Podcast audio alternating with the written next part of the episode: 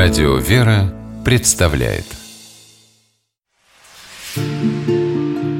Места и люди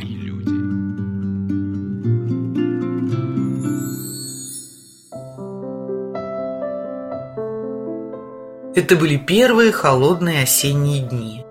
Солнце словно выключили нарочно, чтобы мы смогли оценить без яркой подсветки и золотых украшений все, чем так мило сердце бабье лето, реальную картину сельской жизни. Ведь ежели я не ошибаюсь, солнце в наших местах в сентябре бывает не чаще 11 раз в месяц. А я не ошибаюсь, я смотрела статистику. Так вот, это был не тот день. Но какова стала компенсация?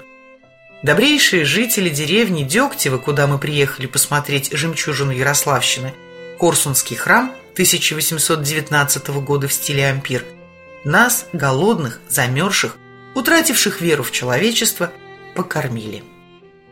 Из теплого автобуса нас можно было вытащить двумя способами. Или баграми, или запахом деревенских пирогов. Хитрые дегтевцы решили, что второй надежней, и не промахнулись.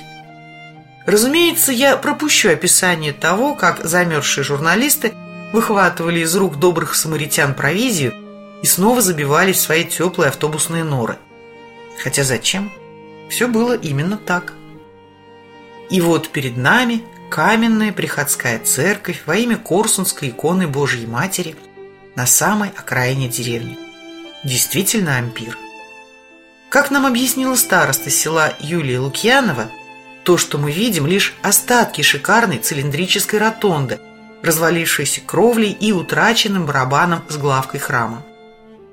Но оптимизм внушали стук молотков, активная работа болгарки и повизгивание обычных ручных пил. Как вы уже поняли, дегтевцы – люди догадливые. И пока идут восстановительные работы, живописные развалины храма они умело используют в самых различных целях. Например, не так давно они разрешили здесь снять целый военный сериал «Ночные ласточки», где главную роль сыграла звезда кино Татьяна Арнгольц. Хотя после того, как в шикарном храме, пусть даже в стиле ампир, в течение 70 лет был склад техники, а еще наверняка какая-нибудь МТС или конюшня, его развалины могли с легкостью подойти для съемок последнего дня Помпеи или каких-нибудь короленковских детей подземелья. Моя тезка Юлия Лукьянова старосты села, к храму привязана не только плотной духовной, но и кровной связью.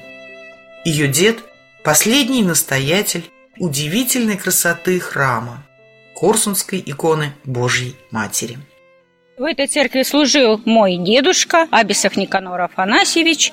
Прослужил он здесь 32 года протеереем. У нас вся семья священников, вплоть до прадедушек, даже с его, если как бы ну, исчисляя. Его брат был сослан в лагеря архипелаг ГУЛАГа, где проповедовал веру.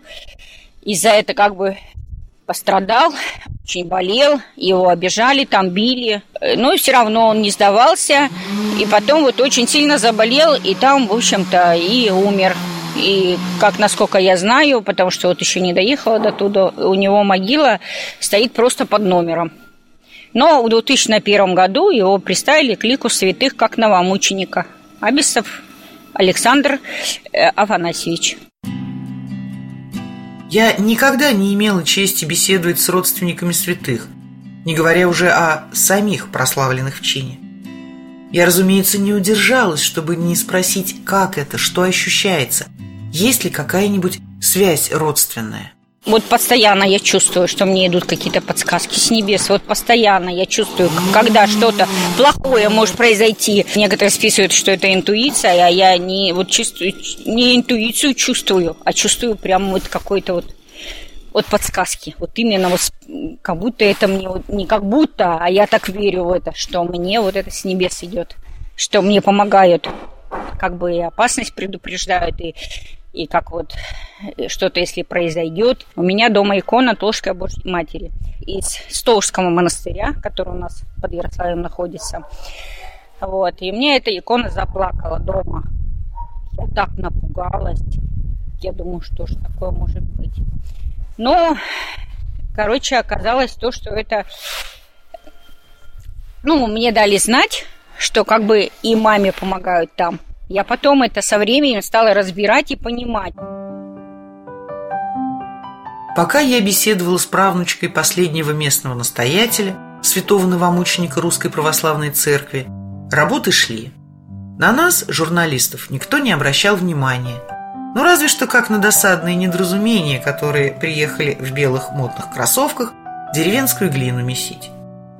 Под конец разговора Юлия Лукьянова похвасталась, оглядывая стройплощадку. А ведь совсем недавно здесь были только руины – Сегодня же все готово для установки временной кровли. Мы поехали дальше.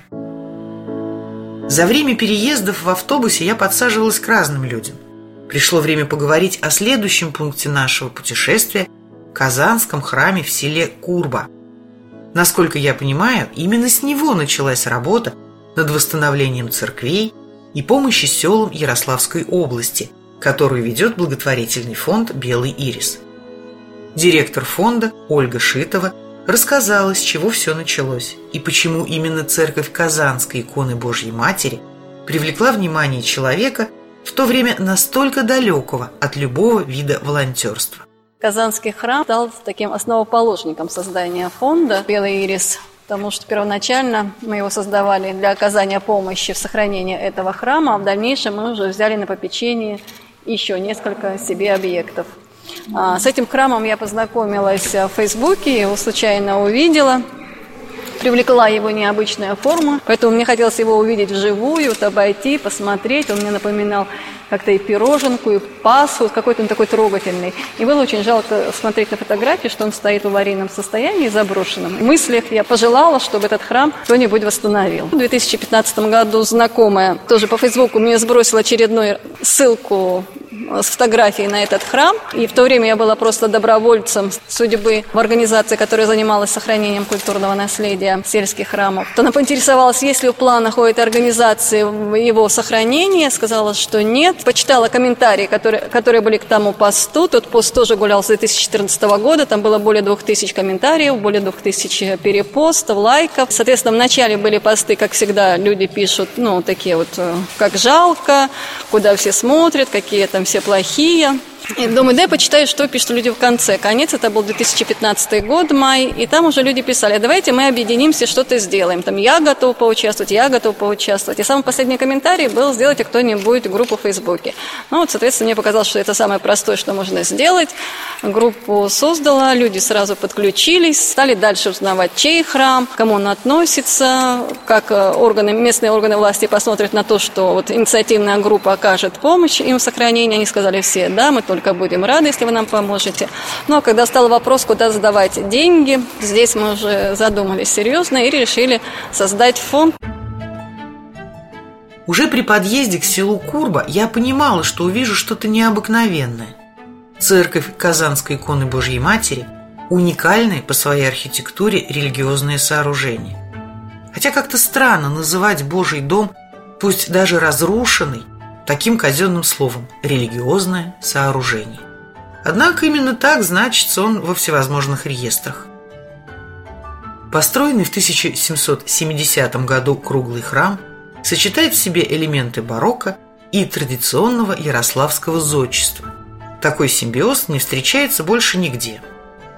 В 1930-х годах храм был закрыт, а ценные иконы уничтожены. Ныне церковь заброшена – под ногами мусор и грязь. Рассматривать украшенные мелкими декоративными элементами арки, пилоны и яруса, а также живописные формы сводов приходится под слоями пыли. Но, но люди над ним работают и делают это успешно. Труд тяжелый, но невероятно благородный. Места и люди.